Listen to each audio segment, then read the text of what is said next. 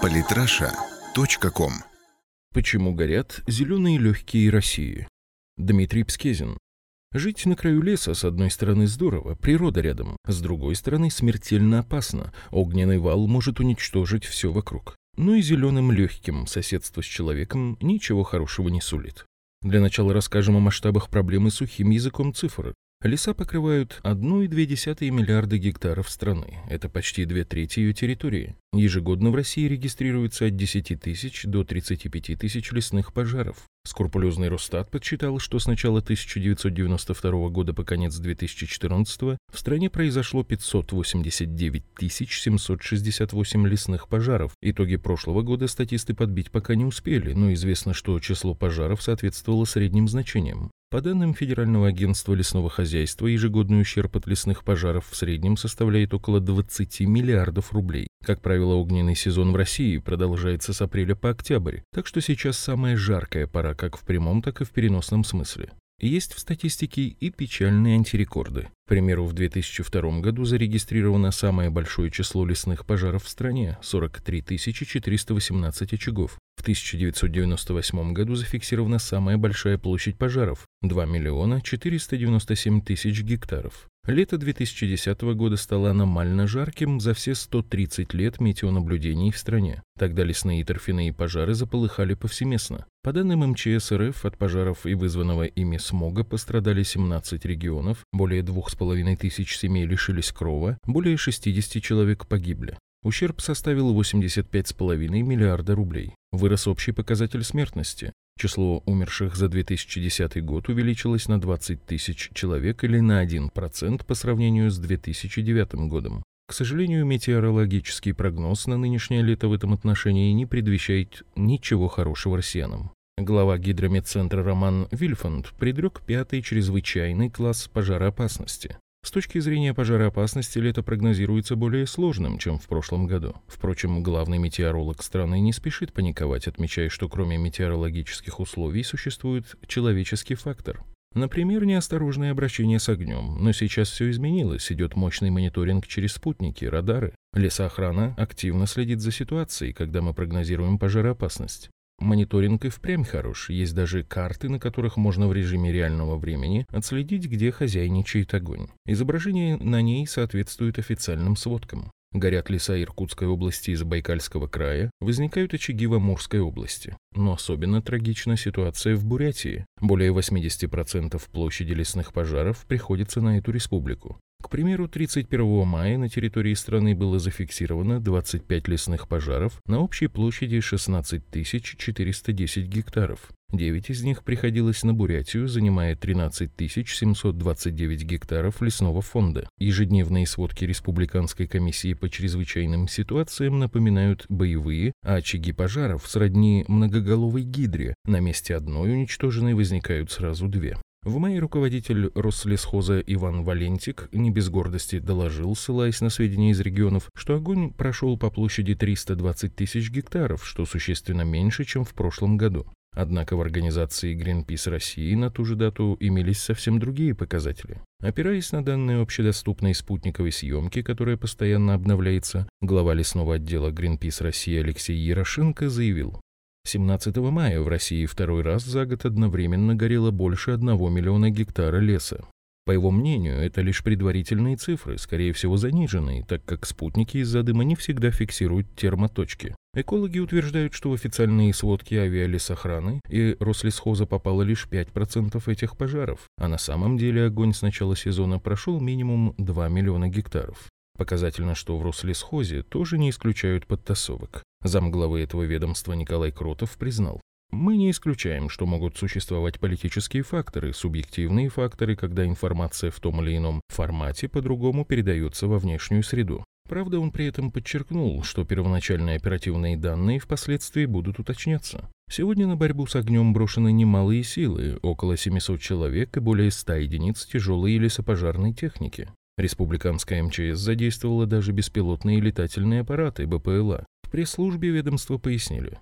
БПЛА, БПЛА будут использоваться для обнаружения новых очагов возгораний и нарушителей. Два гидрокоптера «Фантом-3» поступили в Бурятское МЧС еще в марте и были опробованы во время распиливания льда на реках во избежание заторов. Аппараты поднимаются на полукилометровую высоту, а связь с дроном поддерживается на расстоянии двух километров.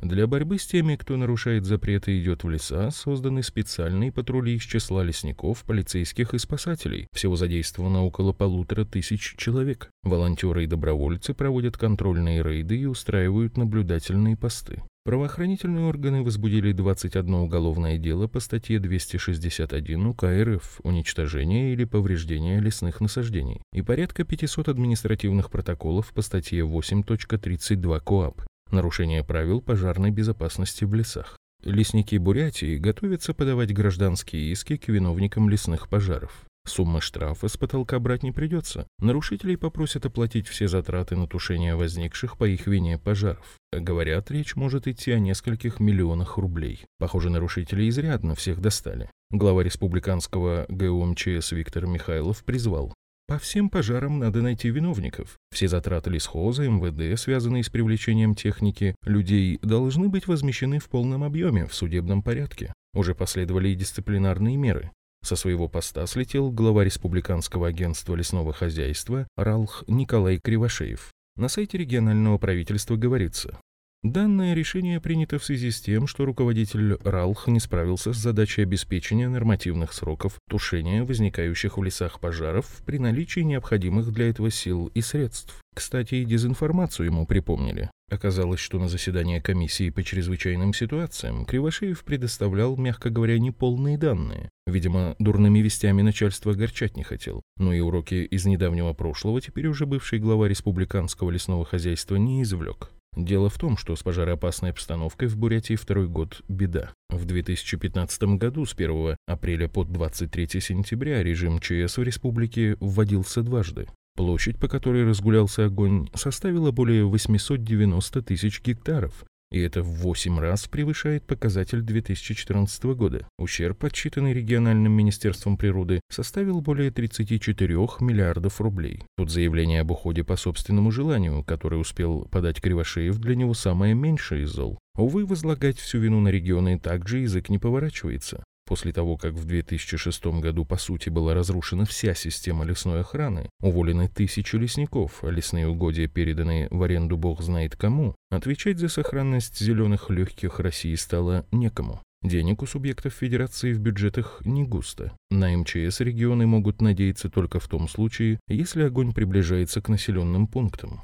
Ежегодно, особенно с началом пожароопасного сезона, то депутаты Госдумы, то сенаторы выступают с инициативой возрождения службы по охране лесов. Но рассмотрение законодательных инициатив – дело долгое. Видимо, когда тема теряет актуальность, они и забывают. Зато Минприроды в октябре прошлого года успела внести поправки к федеральным правилам тушения лесных пожаров, которые могут сильно навредить лесам. Согласно этим поправкам, региональные правительства могут устанавливать перечень так называемых зон контроля лесных пожаров. К ним относятся удаленные и труднодоступные территории, на которых региональная комиссия ПЧС может прекратить борьбу с пожарами, если те не угрожают населенным пунктам, либо затраты на их тушение превышают прогнозируемый вред. Чиновники из Якутии, где сосредоточена значительная часть лесного фонда страны, высоко оценили индульгенцию и немедленно записали в удаленные и труднодоступные 219 миллионов гектаров леса из 254 миллионов имеющихся. Наверняка этому подарку обрадуются и черные дровосеки.